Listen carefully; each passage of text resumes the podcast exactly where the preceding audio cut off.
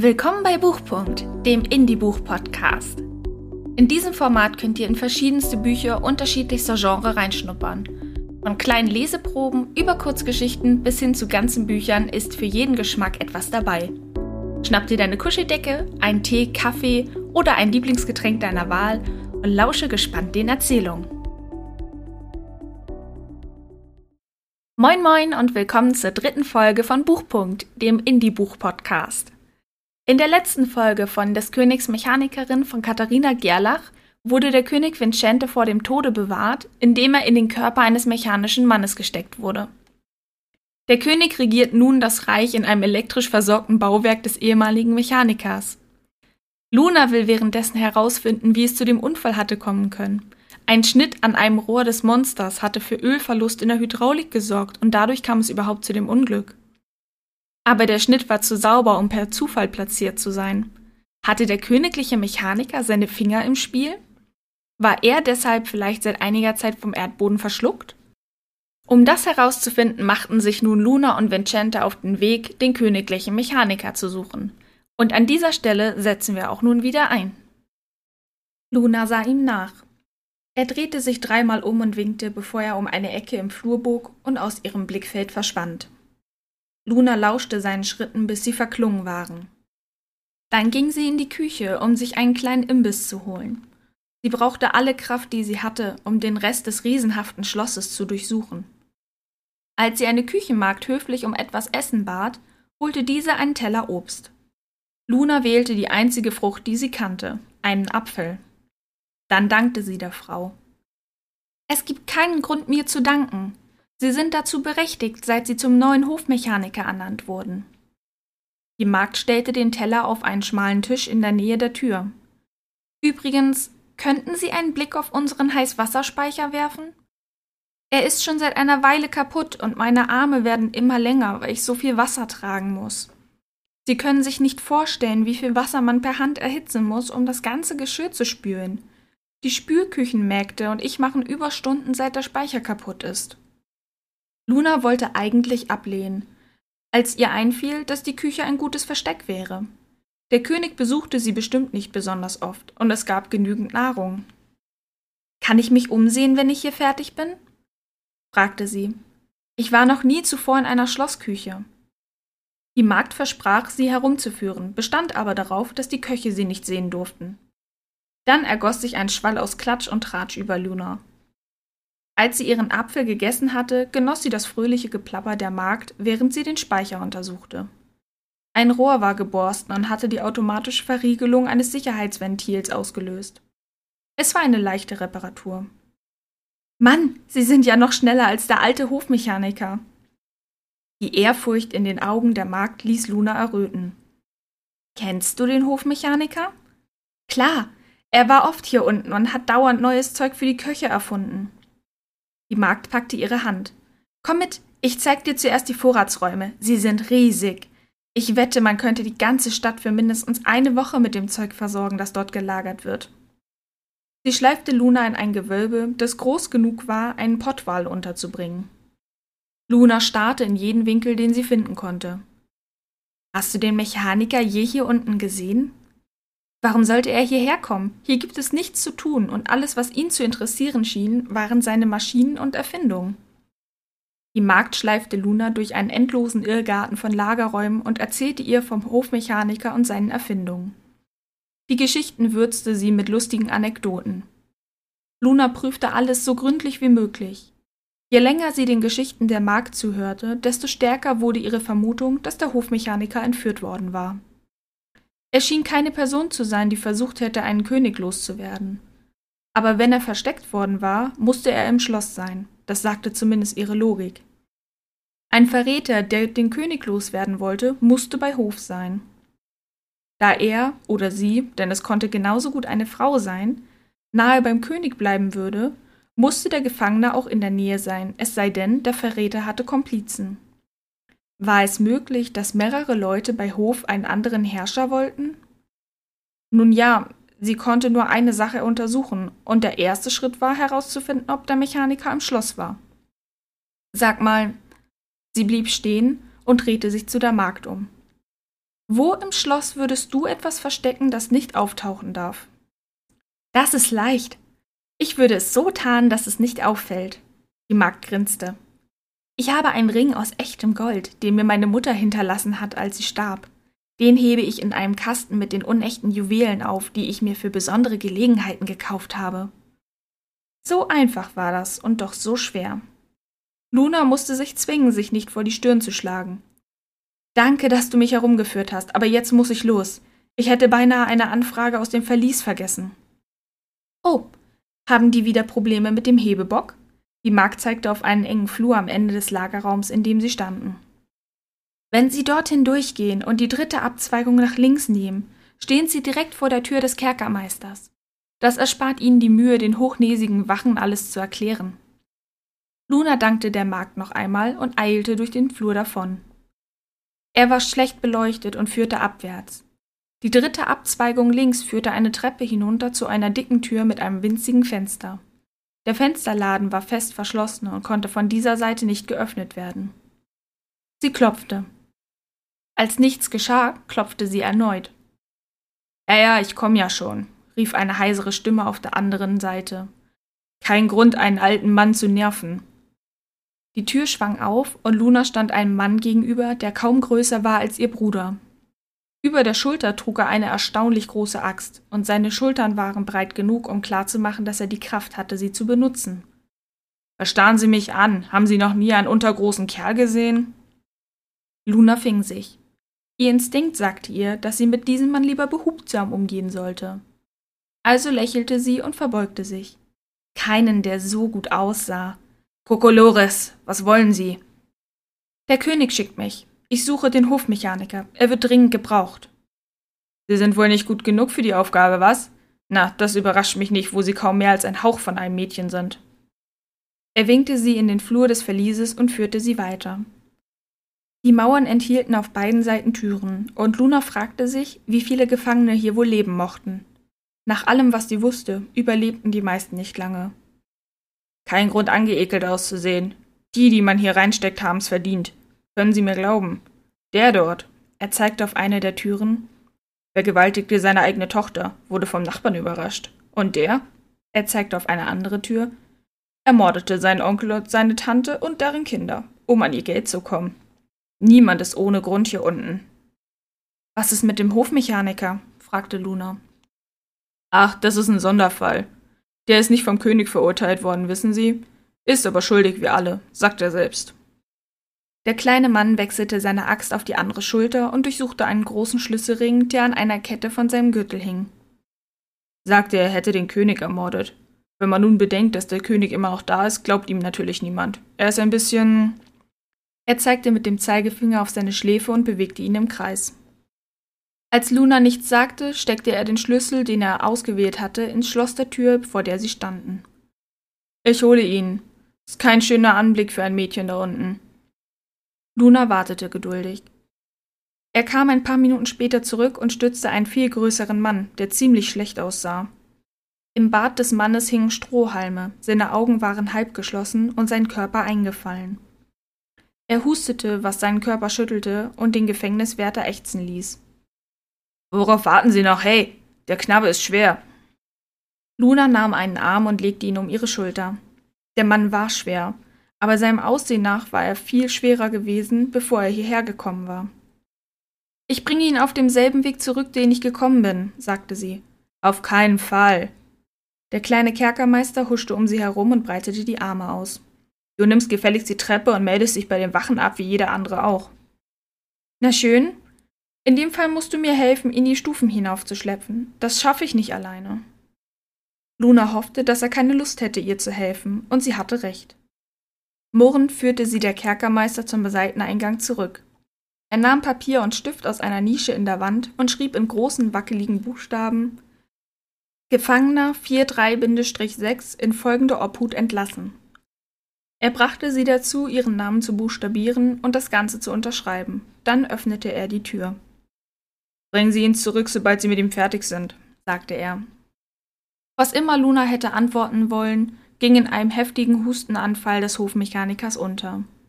Sein Körper schwankte so stark, dass es unmöglich war, ihn mehr als die zwei Schritte zur Seite zu ziehen, die nötig waren, um die Tür zu schließen.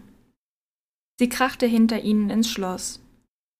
Als sich der Mechaniker erholte, versuchte er vergeblich alleine zu stehen. Luna hielt seinen Arm und führte ihn zu den Stufen, die in die Vorratsgewölbe hinabführten. Er sträubte sich bei jeder Stufe mit allem, was ihm von seiner früheren Kraft geblieben war. Kommt her, es ist nicht weit. Wer schickt dich? Sein Blick huschte herum wie der eines Kaninchens auf der Flucht vor dem Fuchs. Sie sind jetzt sicher. Sie versuchte ihn zu beruhigen. Der König wird dafür sorgen, dass ihnen nichts passiert. Der König? Er ist nicht tot? Ich habe ihn nicht getötet? Er blieb abrupt stehen.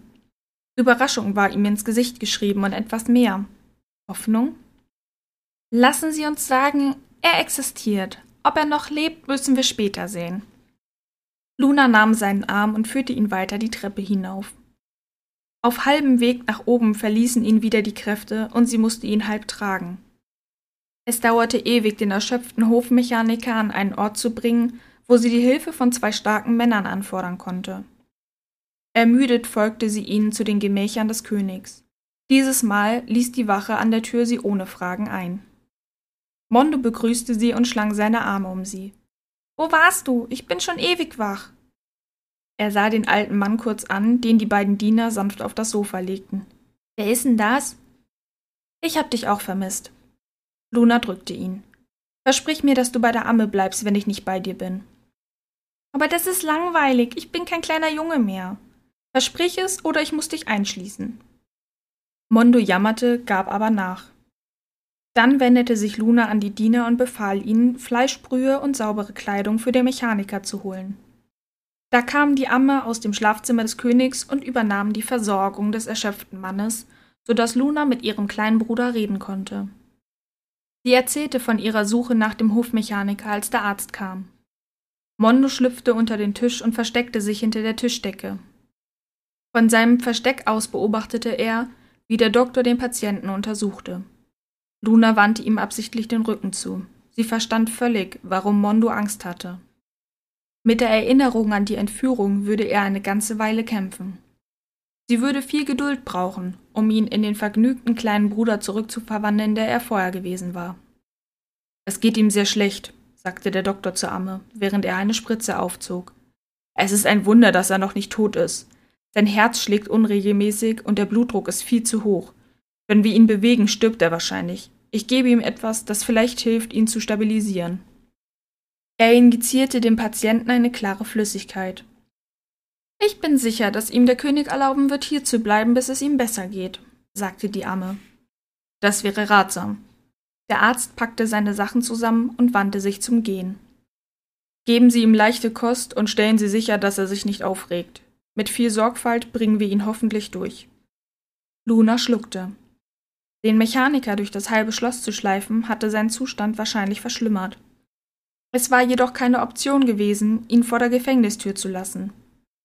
Sie trat ans Bett, setzte sich auf den Rand und tätschelte die Hand des alten Mannes. Er lächelte sie an. Also hat das Gabelbein doch kein Öl verloren. Er seufzte. Es ist gut, das zu wissen. Luna wollte nicht, dass es ihm schlechter ging, also verschwieg sie ihm die volle Wahrheit. Dafür war nach seiner Genesung genug Zeit. Trotzdem brauchte sie ein paar Informationen. Warum haben Sie es überhaupt angesägt? Ich habe nicht tief genug geschnitten, dass Öl raustreten könnte. Dafür wäre ein heftiger Stoß mit einer stabilen Klinge nötig gewesen oder eine sehr schlechte Straße. Aber warum haben Sie das getan? Ich brauchte Geld für die Versuche an meinem mechanischen Mann. Der Mechaniker schloss die Augen und seufzte.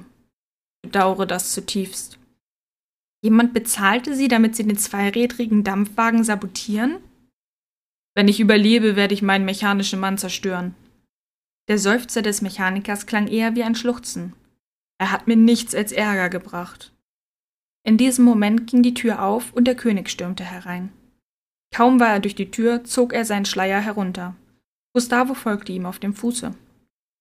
Der Mechaniker schoss in die Höhe und keuchte. Mit zitterndem Finger zeigte er auf den König und seinen Freund. Mit der anderen Hand griff er nach seiner Kehle. Er schnappte nach Luft und versuchte etwas zu sagen. Luna packte seine Schultern und drückte ihn zurück in die Kissen. Ich hole den Doktor. Die Amme eilte aus der Tür. Warten Sie, ich komme mit. Gustavo lief ihr nach. Für einen Sekundenbruchteil wunderte sich Luna darüber. Ich habe ihn ermordet. Seine Stimme war so leise, dass sie die Worte kaum verstand. Mit ungeheurer Anstrengung zeigte er wieder auf den König. Es war Roberto. Sein Gesicht wurde schlaff und ein letzter Atemzug entfleuchte seinen Lippen. Stille füllte das Zimmer, während Luna den toten Mechaniker anstarrte und versuchte zu verstehen, was geschehen war. Ihr Schock ließ nach, als der König flüsterte Ist er tot? Sie nickte. Mit einem Schritt stand der König neben ihr und packte sanft ihre rechte Schulter. Steck mich in seinen Körper, sofort. Luna starrte ihn an und wusste nichts zu sagen. Bitte, verschieb mich in seinen Körper, wiederholte der König. Aber sein Körper ist alt und nicht sehr gesund, du wirst sterben. Er legte beide Hände auf die Oberarme und beugte sich vor, bis sein Gesicht auf gleicher Höhe mit ihrem war. Es würde mir erlauben, deine Hand zu spüren. Selbst wenn es nur für eine Minute wäre, ist das alles, was ich will. Lunas Herz hämmerte wie eine Dampfmaschine. Tausende Gedanken schossen ihr durch den Kopf, von einem ekstasischen Er mag mich zu einem ruhigeren Wenn er stirbt, wer wird dann König? Sie entschied sich für das dringendste Problem. Wir haben nur wenige Minuten. Die Anweisungen waren eindeutig. Man kann einen Körper nur nutzen, wenn er vor fünf oder weniger Minuten gestorben ist. Und drei sind schon um. Machst du es? Luna nickte. Aber ich weiß nicht, wo die Maschine ist. In meinem Schlafzimmer.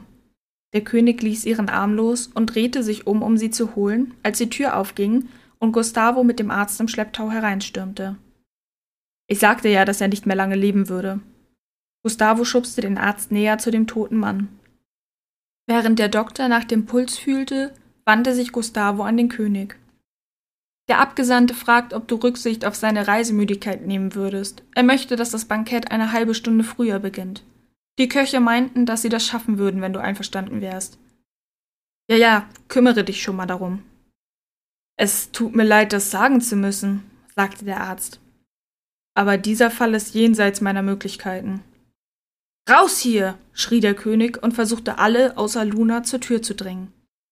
Aber Eure Majestät, man wird sich um den Mann kümmern müssen, protestierte der Doktor. Er wird sonst zu einem hygienischen Problem. Luna legte eine Hand auf den Arm des Königs und zog, um seine Aufmerksamkeit zu erregen. Er drehte sich widerwillig zu ihr um. Sie hob den Kopf und lächelte, so gut sie konnte. Es ist zu spät, sagte sie und nickte zu der Uhr auf dem Kaminsims. Er sank sichtbar in sich zusammen und winkte dem Doktor, fortzufahren. Mit dem Rücken zum Zimmer starrte er aus dem Fenster und wartete, bis der tote Mann weggebracht worden war. Es wäre zu schön gewesen, um wahr zu sein. Er seufzte. Begleitest du mich zum Festessen? Es beginnt. Er sah kurz auf die Uhr. In 25 Minuten. In deinem neuen Zimmer gibt es adäquate Garderobe. Aber Herr, ich. Kein Aber. Ich brauche dich vielleicht in deiner Funktion als Hofmechaniker. Er drehte sich um und sah sie an. Und ich brauche deine Unterstützung. Du hast es wohl nicht bemerkt, aber ich schätze deinen Rat sehr. Also gut, ich komme. Luna verbarg ihre Verlegenheit, indem sie sich herunterbeugte und ihrem Bruder zuwinkte. Du kannst jetzt herauskommen. Mondo schüttelte den Kopf und duckte sich tiefer in sein Versteck. Lass ihn hier.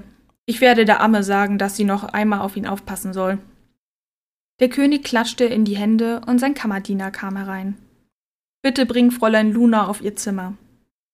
Luna staunte über das riesige Bett in dem übergroßen Zimmer, das Bett war alleine so groß wie ihr altes Zuhause. Darin könnte sie Mondos Füßen leicht ausweichen, wenn er trat. Sie lächelte und wandte sich der großen Tür des begehbaren Kleiderschranks zu. Als sie öffnete, fand sie sich zwei Reihen Kleidern gegenüber. Sie starrte sie ungläubig an. Zu ihrer Rechten gab es zehn verschiedene Outfits, die für eine Mechanikerin geeignet waren. Lederleggings und Schürzen, stabile Stiefel, Leinenhemden, und dicke Westen, aber auch Gürtel mit Taschen für Werkzeug.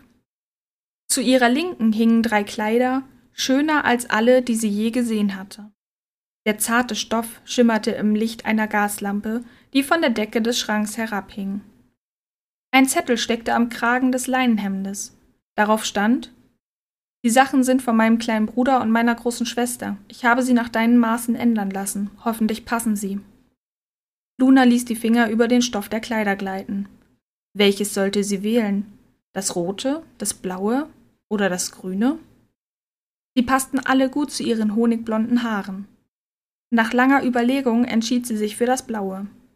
Als sie damit den Schrank verließ, wartete eine Kammerzofe auf sie. So wenig sie von der Idee angetan war, dass ihr jemand das Kleid anziehen sollte, war sie letztendlich sehr dankbar für die Hilfe. Es gab so viele Haken und Ösen und Bänder und Röschen, die genau ausgerichtet werden mussten, dass sie nicht gewusst hätte, wo sie anfangen sollte. Zwanzig Minuten später verpasste die Zofe Lunas kunstvoll aufgesteckter Frisur den letzten Schliff, als der König an ihrer Tür klopfte. Als er sie sah, klappte sein Mund auf, was trotz seines Schleiers zu erkennen war. Für eine Weile stand er wie angewurzelt und starrte sie an. Dann schloss er den Mund und sagte Ich wusste, dass du eine wunderbare Person bist, mit der ich gerne Zeit verbringe, aber ich hatte keine Ahnung, wie schön du bist. Er hielt ihr den Arm hin und drehte sich zur Tür. Wollen wir? Die Gäste für das Bankett waren bereits alle in der großen Halle versammelt. Als der König mit Luna am Arm ankam, klatschten die Höflinge, bis er die Türen zum Esszimmer erreichte. Zwei Diener öffneten sie und die Menge strömte mit dem König und Luna an der Spitze hinein. Luna unterdrückte das genervte Gefühl, als ein Diener ihr den hochlehnigen Stuhl zwei Plätze zu Linken des Königs zurechtrückte. Es würde dauern, sich an diese ungewollte Fürsorglichkeit zu gewöhnen. Als Gustavo sich an die rechte Seite des Königs setzte, runzelte sie die Stirn. Sollte auf dem Platz nicht der Berater sitzen? Der alte Mann hat einen Hustenanfall, flüsterte Gustavo dem König laut genug zu, dass Luna es hörte. Hast du meine Amme gesehen? Ich will, dass sie sich um Lunas Bruder kümmert. Der König sprach, ohne Gustavo anzusehen. Sein Hofsprecher zuckte mit den Schultern. Sie wird ihn finden, da bin ich mir sicher. Ah, da kommen sie. Alle, auch der König, erhoben sich. Luna beeilte sich, dem Beispiel zu folgen. Der Botschafter, sie erinnerte sich nicht einmal daran, aus welchem Land er war, stolzierte herein wie ein Pfau. Sein breiter Bauch steckte in einer Tunika aus einem grünlich-blauen Stoff mit metallischem Glanz. Sie reichte bis zu seinen knotigen Knien und verdeckte dabei überraschend dünne Beine. Als er den Ehrenplatz zur Linken des Königs erreichte, verbeugte er sich und sagte einige Worte in einer fremden Sprache. Zu Lunas Überraschung kannte sie den Gruß. Ihre Mutter hatte oft in derselben Sprache geredet. Als der Botschafter weitersprach, hatte sie keine Schwierigkeiten, ihn zu verstehen. Unser König sendet sein tiefstes Beileid für den Verlust eurer Brüder. Er versichert euch, dass er sein Bestes tun wird, ihre Körper zu bergen. Der Botschafter verbeugte sich steif. Er hofft, dass es dir gut geht und der übliche Scheiß. Gustavo übersetzte für den König. Er sprach eben laut genug, dass Luna ihn verstand. Aber er log. Warum sollte er den König anlügen? Sicher wäre es furchtbar, wenn er auf diese Weise vom Tod seiner Brüder unterrichtet werden würde, aber es ihm vorzuenthalten war falsch. Er musste es wissen. Zusammen mit dem Rest der Gäste setzte sich Luna wieder und nahm sich vor, ihm bei der nächsten Gelegenheit die Wahrheit zu sagen. Es wurden ein paar Reden gehalten und der erste Gang serviert. Luna aß wenig und beobachtete den König während des Essens. Je länger sich der Abend dahinschleppte, desto schlapper fühlte sie sich. Das muss die langweiligste Pflicht eines Königs sein, dachte sie, als sie ihre Gedanken schon wieder beim Abschweifen erwischte. Sie sah kurz zum König hinüber, aber es schien nicht so, als wollte er bald gehen. Als sich ihre Augen zu schließen drohten, erhob sich der Botschafter endlich, verabschiedete sich und ging. Luna fand es schwer aufzustehen. Erleichtert sank sie auf ihren Stuhl zurück, als sich der König wieder setzte. Was stimmte denn nicht mit ihr? Sie trank noch mehr Saft, den man ihr serviert hatte, da sie sich geweigert hatte, Wein zu trinken. Ihre Arme waren bleischwer, als sie ihren Pokal absetzte. Gustavo beugte sich zum König und flüsterte ihm etwas zu. Dann stand er auf. Die Gespräche im Speisesaal verklangen sofort. Meine lieben Landsleute, als besorgter Bürger habe ich etwas Wichtiges zu verkünden. Heute Nachmittag entdeckte ich, dass unser geliebter König, Er riss dem König den Schleier vom Gesicht, durch eine Maschine ersetzt wurde. Alle Anwesenden schnappten gleichzeitig nach Luft. Luna versuchte zu protestieren, aber ihr Körper gehorchte ihr nicht. Drogen. Warum hatte sie das nicht früher bemerkt, dass sie betäubt werden sollte? Sie warf Gustavo einen ärgerlichen Blick zu, aber er sah sie nicht einmal an. Gustavo. Der Mann, der so getan hatte, als wäre er der beste Freund des Königs. Er musste das Loch zu Ende gesägt haben, das der Hofmechaniker angefangen hatte. Er hatte das Monster sabotiert. Es schien, als hätte er dieses seit einer ganzen Weile geplant. Viele Puzzleteile fielen an ihren Platz. Das Testament. Ein normaler junger Mann würde nicht daran denken, wegen einer abenteuerlichen Fahrt auf einem Prototyp ein Testament aufzusetzen. Die Art, wie der König sich auf dem Ausflug hatte verstecken müssen, hatte für ein Minimum an Zeugen garantiert und gleichzeitig die Zahl Menschen reduziert, die nach dem Unfall hätten helfen können. Es hatte nur an ihrer Sturheit gelegen, dass der König nicht am Straßenrand gestorben war. Dann waren da noch die Abwesenheit des Beraters und der Amme. Sie konnten bezeugen, dass der Maschinenmann, der schweigend dasaß, der rechtmäßige Erbe des Throns war. Bestimmt war der Arzt auch verschwunden. Sie war aus dem gleichen Grund betäubt worden, obwohl sie sich fragte, warum er sie nicht einfach getötet hatte. Er hätte es gleich nach dem Unfall tun können. Dann hätte er behaupten können, sie sei mit dem König auf dem Monster geritten und niemand hätte nachgefragt. Luna war sich sicher, dass Gustavo sogar noch mehr getan hatte. Wenn man bedachte, dass er die Beileidsbekundung des Botschafters nicht übersetzt hatte, war es durchaus möglich, dass er auch die Geschwister des Königs getötet hatte. Luna kämpfte vergeblich gegen die Unfähigkeit, sich zu bewegen.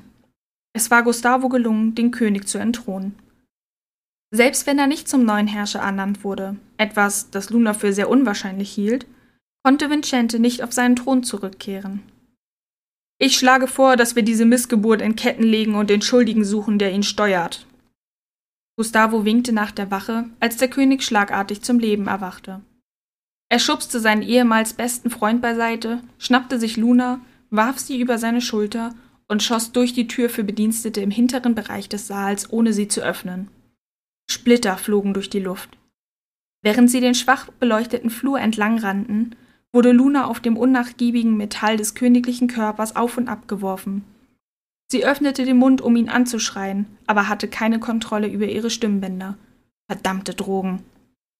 Da er mit ihr den halben Morgen das Schloss durchsucht hatte, fiel es dem König leicht, wenig benutzte Durchgänge zu finden, die ihm halfen zu entkommen. Zu Lunas Überraschung verließ er das Schloss nicht. Er eilte die Stufen hinauf und mehrere Flure entlang, bis er seine Gemächer erreichte. Er trat durch die Tür für die Bediensteten in sein Wohnzimmer und trug Luna bis in sein Schlafzimmer. Dann erst nahm er sie von der Schulter. Bevor er sie auf das Bett legen konnte, traf ihn etwas mit einem scheppernden Knall. Da Luna sich nicht bewegen konnte, konnte sie ihren Fall nicht verhindern.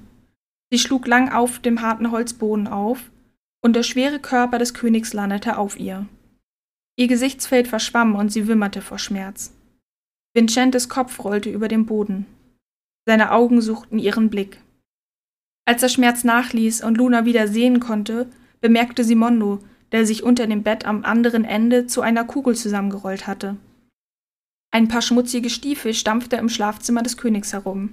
Ein paar Stiefel, die sie nur zu gut kannte. Vater, versuchte sie zu sagen, aber ihren Lippen entkam nur ein Gurgeln. Die Stiefel traten ihr in die Rippen, und sie zuckte erneut zusammen. Es war wahrscheinlich am besten ruhig zu bleiben, besonders wenn sie Mondo daraus halten wollte. Sie brauchte ihre ganze Klugheit, wenn sie ihn in Sicherheit wissen wollte. Die Tür flog auf und Gustavo stürmte rein. So wie Luna gefallen war, das Gesicht halb zum Bett und halb zur Tür, konnte sie ihn gut sehen. Er starrte den kopflosen mechanischen Mann an und ein Grinsen breitete sich auf seinem Gesicht aus. Du hast ihn erwischt. Gut gemacht. Die Idioten haben mich in dem Moment als ihren vorläufigen König akzeptiert, als sie den Körper meines Freundes sahen. Er trat den mechanischen Mann, der dadurch von Luna herunterrollte. Es war eine gute Idee vom alten Berater, alles geheim zu halten. Gib mir meine Saphire. Ihr Vater ging zu Gustavo und kam somit in Lunas Blickfeld. Er streckte die Hand aus. Sie sind nicht hier, ich habe alles durchsucht. Ich weiß, es hat lange gedauert, Vincente dazu zu bringen, mir zu sagen, wo sie sind. Gustavo kniete neben Luna und streichelte ihr Gesicht. Du hast so eine schöne Tochter. Luna konnte nicht einmal zurückschrecken und fluchte leise. Sie gehört dir, sobald ich meine Saphire bekomme. Ihr Vater stemmte die Hände in die Hüften. Ich will sie jetzt. Bring sie in deine neue Wohnung und ich hole die Saphire. Versorg sie gut, oder du siehst keinen einzigen Edelstein. Gustavo richtete sich auf. Luna stieß einen Seufzer der Erleichterung aus. Bastard, flüsterte sie so leise, dass sie niemand hörte. Oh toll, ich kann widersprechen, dachte sie, als ihr Vater über sie hinwegstieg. Hey, lass den Kopf in Ruhe. Gustavos Stimme klang scharf. Er ist aus Messing und bringt eine Menge Geld ein. Besonders wenn ich ihn an einen Mechaniker verkaufe, der herauskriegen will, wie er funktioniert. Luna spürte, wie sich ihr Vater hinter ihrem Rücken zu Boden neigte. Berühre ihn und er brät dein Gehirn, sagte Gustavo. Grunzend richtete sich der Vater wieder auf. Er hob Luna hoch und legte sie über seine rechte Schulter. Dann packte er einen Sack, der leise klirrte. Was ist da drin? Gustavo legte seine Hand auf den Arm des Vaters. Du kannst nichts mitnehmen, was man vermissen würde. Das ist meine Absicherung, falls du nicht auftauchst. Du kannst aber davon ausgehen, dass es niemand vermissen wird. Der Vater verlagerte Lunas Gewicht und ging zur Tür. Es ist nur eins der Geräte deines Vaters, Roberto. Es lag einfach so rum. Ich heiße Gustavo. Er hat mir nie bewiesen, dass ich sein Sohn bin. Hey, er hat die Maschine für dich sabotiert und ist nicht ganz durchgezogen. Ich schulde ihm gar nichts. Nun nimm das Zeug schon und verschwinde. Sofort. Plötzlich wurde Luna klar, dass er sie aus dem Schloss tragen wollte. Ihre Gedanken rasten. Da der König ausgeschaltet war, war die einzige Person, die sie um Hilfe bitten konnte, ihr kleiner Bruder. Aber sie musste es auf eine Art tun, die keinen Verdacht erregte. Und sie hatte nur eine Chance, denn ihr Vater hatte bereits die Tür zum Wohnzimmer geöffnet. Setz ihm den Kopf wieder auf, rief sie und hoffte, dass Mondo sich an die Gefahr erinnerte, die der Kopf darstellte. Gustavo antwortete Netter Versuch, Kleine, aber ich bin nicht so dumm, das zu tun. Luna versuchte zu kämpfen, aber die Droge hatte noch nicht stark genug nachgelassen. Sie schloss den Mund und tat so, als würde sie schmollen. Gustavo durfte auf keinen Fall denken, sie hätte nicht ihn gemeint. Langsam, aber ohne noch einmal anzuhalten, trug ihr Vater sie durch die Flügeltüren im Wohnzimmer und in den Garten hinaus, wo er einen schmalen Weg zwischen zwei geschnittenen Hecken nahm.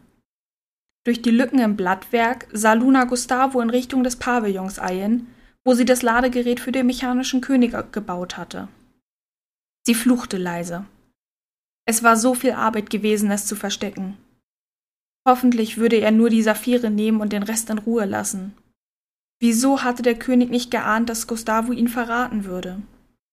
Wenn er nur den Standort des Ladegeräts geheim behalten hätte. Sie rief sich zur Ordnung. Es half nicht darüber zu lamentieren oder dem König die Schuld zu geben. Sie musste einen Weg finden zu entkommen. Am besten mit den Saphiren, damit sie das Ladegerät reparieren konnte, bevor dem Körper des Königs die Kraft ausging.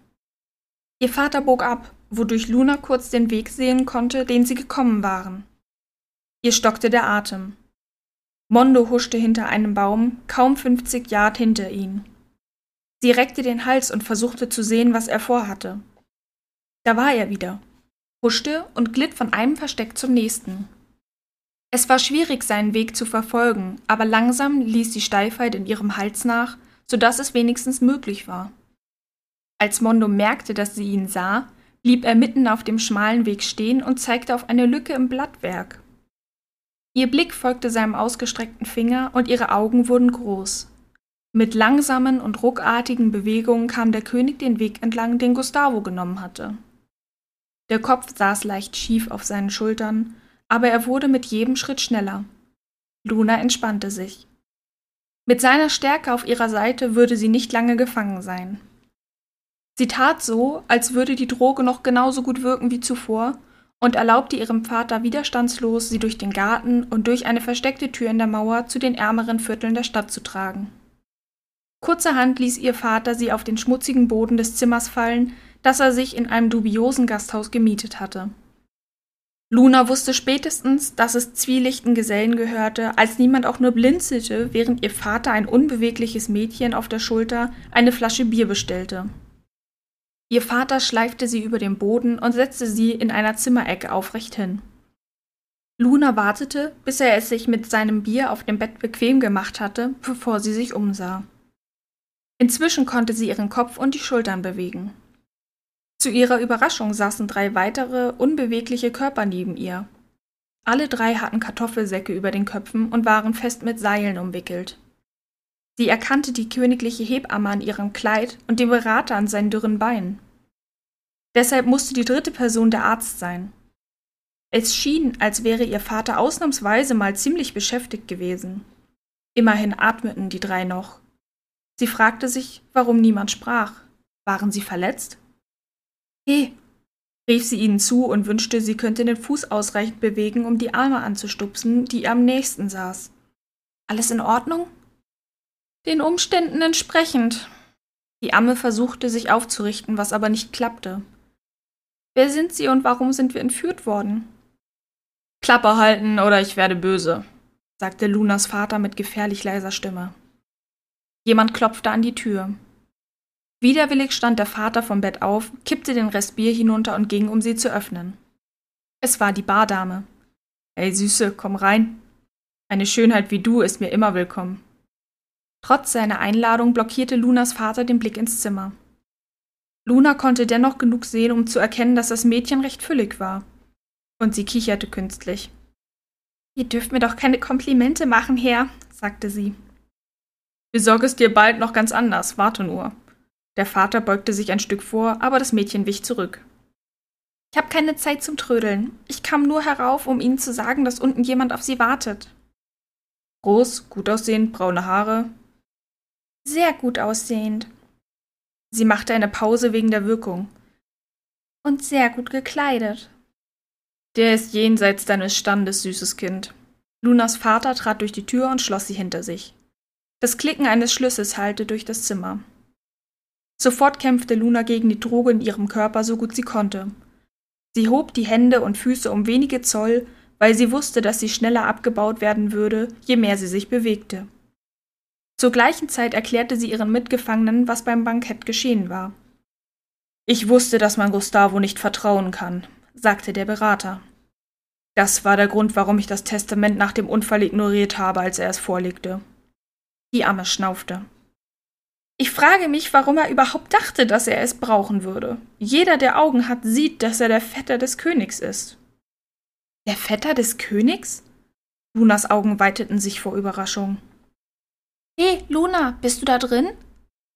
Mondes Stimme war zwar leise, aber deutlich. Er musste im Nebenzimmer sein. Da sie inzwischen ihren Oberkörper und die Arme bewegen konnte, drehte sich Luna um und fand einen Spalt zwischen den Brettern, die die Zimmer trennten. Das Auge ihres Bruders guckte hindurch. Hol den König, Mondo. Sag ihm, er soll sich beeilen. Ich hab ihn repariert, ganz allein. Ich werde genauso ein guter Mechaniker wie du. Das hast du sehr gut gemacht. Pass aber auf, dass Vater dich nicht sieht, wenn du gehst. Er ist schon fast betrunken, hat sich eine ganze Flasche Schnaps gekauft. Er wird jede Minute mit diesem bösen Kerl zurück sein. Ich gehe besser und guck nach, wo dieser Roboter bleibt. Luna öffnete den Mund, um ihm zu sagen, dass der König kein Roboter war, aber er war schon wieder weg. Als sie schwere Schritte vom Korridor hörte, setzte sie sich so hin, dass es aussah, als hätte sie sich nie bewegt. Die Tür ging auf und ihr Vater und Gustavo kamen herein. Ich habe ja versprochen, dass ich sie alle kriege. Der Vater zeigte auf seine Gefangenen. Jetzt bezahl mich. Gustavo zog einen Beutel aus dem Gürtel und leerte ihn auf dem Bett aus. Die Saphirrosen funkelten, obwohl sehr wenig Licht durch das verrußte Fenster fiel. Mit einem Freudenschrei stürzte ihr Vater zum Bett, nahm einen großen Schluck aus seiner Flasche und fuhr mit den Fingern durch den Reichtum. Luna war klar, dass ihn die Leute in seinem Zimmer nicht mehr interessierten. Gustavo warf ihn herum und drückte ihm ein Messer in die Hand. Du bist bezahlt worden, jetzt töte sie. Du willst, dass sie sterben? Lunas Vater runzelte die Stirn. Eine von ihnen ist meine Tochter. Sie wissen, wer wir sind und was wir getan haben. Wir können sie nicht leben lassen. Aber ich werde mir ein wenig Spaß mit deiner Tochter gönnen, Sie ist wirklich aufreizend schön. Gustavo ließ seinen Blick für eine Weile auf Luna ruhen. Sie fühlte sich, als wäre sie kopfüber in eine Grube gefüllt mit Schleim gefallen. Sie schauderte. Der Vater nahm wieder einen großzügigen Schluck aus seiner Flasche. Seine Stimme begann undeutlich zu werden. Nee, ich bring sie nicht um. Ich bin kein Mörder. Mach es selbst. Er drehte sich zurück zum Bett und Luna seufzte erleichtert. Irgendwie wäre alles noch schlimmer gewesen, wenn ihr eigener Vater versucht hätte, sie zu töten. Feigling. Gustavo bückte sich und zog den Arzt näher zu sich heran. Die Tür flog krachend auf und der König marschierte herein. Sein Kopf saß immer noch etwas schief. Mit einem einzigen Schritt durchquerte er das Zimmer und trat das Messer aus Gustavos Hand. Es landete vor Lunas Füßen, aber sie war immer noch nicht in der Lage, es zu nehmen, obwohl sie ihre Beweglichkeit langsam zurückgewann. Eine Flasche krachte auf Vincentes Kopf.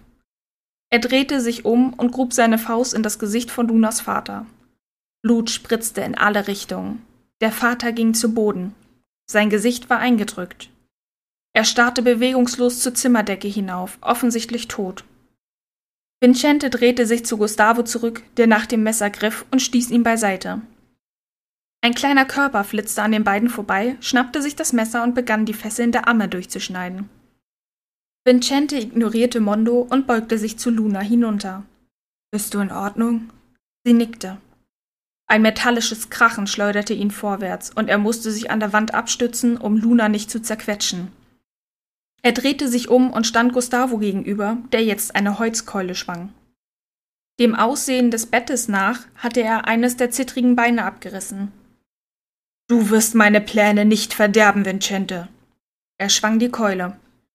Der König wich ihr im letzten Moment aus.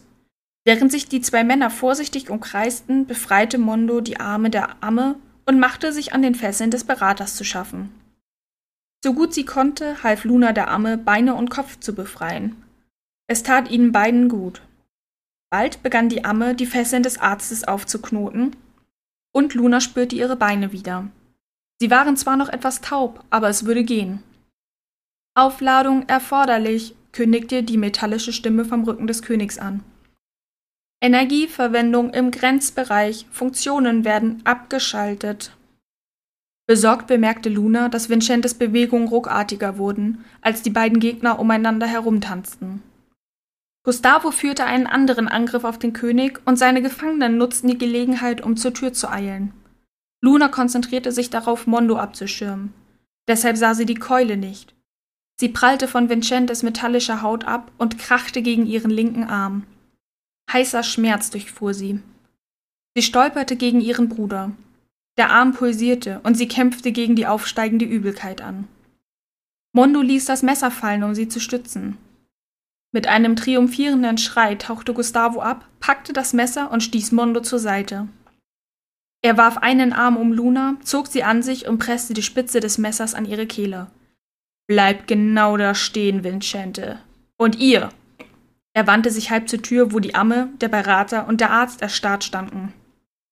Ihr kommt sofort zurück und setzt euch an die Mauer.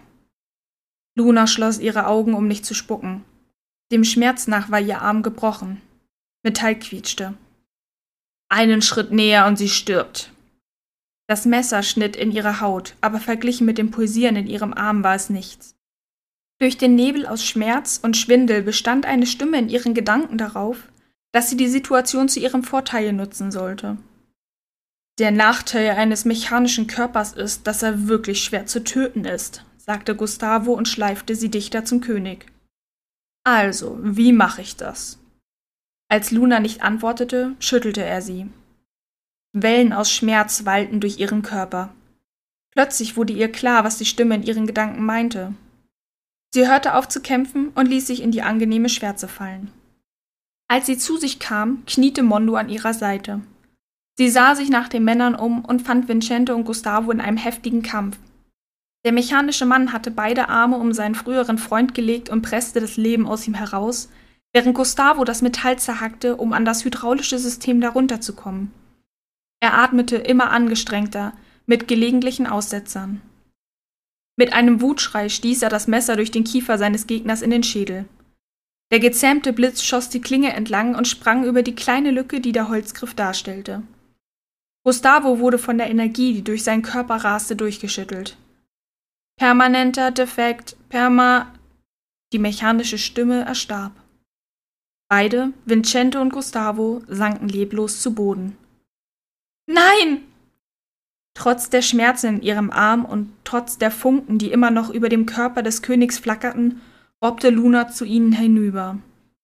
An dem betäubenden Schmerz in ihrem Herzen vorbei schrie die winzige Stimme in ihren Gedanken immer wieder Fünf Minuten. Aber Luna war zu schwer verletzt, um auf sie zu hören.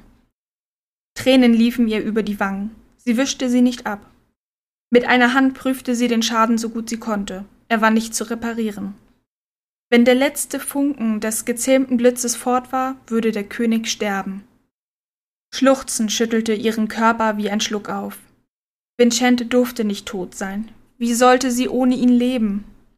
Wenn es nur einen Weg geben würde, ihn zu retten. Sie hätte ihr Leben nur zu gerne für seines gegeben. Sie löste die Finger des toten Mannes von dem Messer und zog es aus dem Schädel. Funken flogen und Vincentes mechanische Augenlider bewegten sich. Er versuchte etwas zu sagen, aber seine Stimme knisterte zu stark. Lunas Herz hüpfte. Noch war etwas Energie übrig. Vielleicht hatte sie doch eine Chance.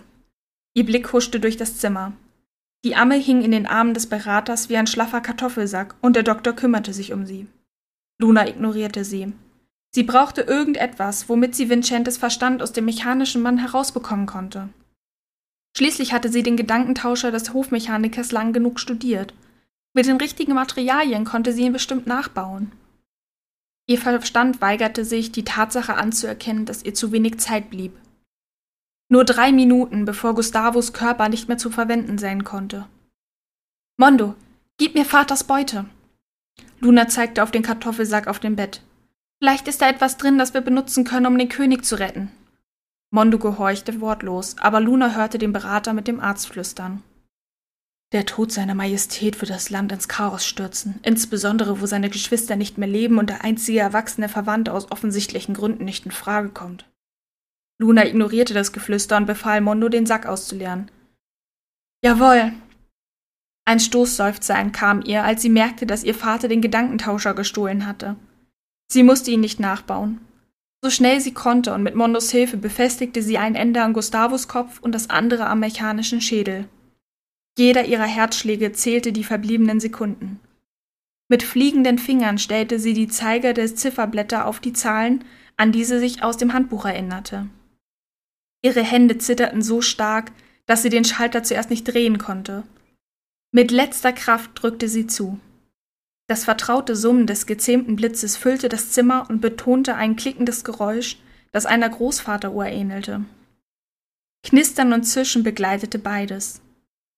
Wenn es eine Gottheit gibt, bitte lass ihn leben, flüsterte Luna und hielt die Luft an. Eine mechanische Stimme kam vom Gedankentauscher. Empfangsgefäß akzeptabel. Das Herunterladen beginnt. Das Klicken wurde lauter. Ein Schluchzen der Amme ließ Luna aufblicken. Die Frau war zu sich gekommen, aber zu schwach, um sich zu bewegen. Sie starrte den leblosen mechanischen Mann an, und Tränen strömten über ihr Gesicht. Der Doktor tätschelte ihre Hand. Das Mädchen tut sein Bestes, um ihn zu retten, flüsterte er. Geben Sie die Hoffnung nicht auf. Jedes seiner Wörter wurde von einem Klicken der Maschine begleitet. Alle schwiegen, nur das Klicken blieb. Dann hörte es auf. Für einen Sekundenbruchteil füllte nicht ein einziges Geräusch das Zimmer, aber ihre hoffnungsvolle Erwartung hing in der Luft wie ein gezähmter Blitz. Obwohl ihre Lungen nach Luft schrien, wagte Luna nicht zu atmen. Ein langer Seufzer hallte durch das Zimmer. Die Augenlider des toten Mannes flatterten und öffneten sich. Sein Blick suchte herum, bis er Luna fand. Ein Lächeln breitete sich auf seinem Gesicht aus, und er hob die Hand, um ihre Wange zu streicheln. Ich lasse nie wieder zu, dass man dich entführt, flüsterte er. Er griff nach seinen Rippen. Mann, warum tun die so weh? Luna drohte vor Glück zu explodieren, und sie kämpfte darum, ruhig zu bleiben. Stolz darauf, dass ihre Stimme nicht zitterte, sagte sie Erstens bin ich kein Mann, und zweitens hat dein früherer Körper diesem hier wahrscheinlich ein paar Rippen gebrochen. Vincente sah seinen neuen Körper an und sein Unterkiefer fiel herab. Er bewegte sich mehrmals auf und ab, als wolle er etwas sagen, aber kein Wort kam über seine Lippen. Winnie! Die Amme legte den Abstand zwischen ihnen in Rekordzeit zurück und erstickte den König beinahe mit Küssen und Umarmungen. Oh, mein süßer kleiner Winnie! Er wand sich. Das Bild des früheren Gustavus in der Umarmung der massigen Frau war so lustig, dass Lunas Freude überkochte. Zuerst kicherte sie, dann lachte sie. Die anderen fielen ein. Ihre Erleichterung war deutlich zu spüren. Luna lachte, bis ihr das Gesicht und die Seiten wehtaten. Schließlich befreite sich der König. Er griff nach Luna. Du hast mich schon wieder gerettet. Seine Augen waren dunkle Löcher, die sie zu verschlingen drohten. Sie versuchte wegzusehen, konnte es aber nicht. Und das Beste ist, sagte die Amme, dass du König bleiben kannst. Vincente drehte sich um und runzelte die Stirn. Wie kommt's? Gustavo ist der Sohn vom Bruder deines Vaters, der vor vielen Jahren verschwand. Ich half seiner Mutter bei der Geburt, weil doch ihr Mann fehlte und so. Es war aber nur für 14 Tage. Dann wurdest du geboren, so dass ich meine Pflicht erfüllen musste. Sie verließ das Königreich wenig später, um ihren Mann zu suchen. Wie kannst du so sicher sein, dass es Gustavo ist? Naja, der verstorbene Hofmechaniker war dein verschollener Onkel. Das hat er selbst zugegeben, als ich ihn fragte. Er war fortgegangen, weil er lieber Mechaniker werden wollte. Und Gustavo war sein Sohn. Er hieß eigentlich Roberto, was er aber nicht wusste. Er ähnelt deinem Onkel wirklich sehr. Und außerdem hat er dieses winzige Muttermal hinten am Hals, genau wie das Baby deiner Tante. Die Amme streichelte seine Wange und strahlte ihn an. Du wirst immer mein kleiner König sein, obwohl ich zugeben muss, dass ich mich an deinen neuen Körper erst einmal gewöhnen muss. Was uns zu der Tatsache zurückbringt, dass ich dir noch nicht gedankt habe. Der König drehte sich wieder zu Luna um und nahm ihre rechte Hand in seine. Ihre Finger prickelten, ihr Atem stockte und sie konnte sich nicht bewegen. Ihr ganzer Körper tat weh und sie wusste nicht warum. Durch die Art, wie Vincente sie ansah, wusste sie, dass er bis in ihre Seele blickte. Sie konnte nichts vor ihm verstecken. Sie öffnete den Mund, um etwas zu sagen, aber er war schneller. Mit einem kleinen Ruck zog er sie an sich und presste seine Lippen auf ihre. Etwas explodierte und nahm die Welt um sie herum mit. Nur Vincente existierte noch. Sie warf ihren gesunden Arm um ihn und küsste ihn mit aller Kraft. Er stöhnte und zog sich etwas zurück. Meine Rippen, flüsterte er. Entschuldigung. Sie ließ ihn nur widerwillig gehen. Die werden mit der Zeit besser. Er küsste sie wieder. Ich will den Rest meines Lebens mit dir verbringen. Gibst du mir die Ehre, meine Königin zu werden? Ihre Antwort war ein langer, aber vorsichtiger Kuss. Und das ist das Ende von des Königs Mechanikerin. Dieses Buch enthält neben der Hauptgeschichte noch das originale Märchen Die Schöne und das Biest und noch eine zusätzliche Bonusgeschichte. Es gehört zu der Reihe Schätze neu erzählt von Katharina Gerlach, von der es noch einige weitere Geschichten zu lesen gibt. Schaut gerne beim Online-Buchhändler eures Vertrauens vorbei, wenn ihr an mehr interessiert seid. Wenn euch das Schreibstil gefallen hat, schaut auch gerne einmal auf www.katharinagerlach.com vorbei, wo ihr noch viele weitere Bücher verschiedener Genres von Katharina finden könnt. In der nächsten Folge lesen wir bei Buchpunkt eine Kurzgeschichte von Divina Michaelis. Freut euch darauf und ich sag bis dahin Tschüss!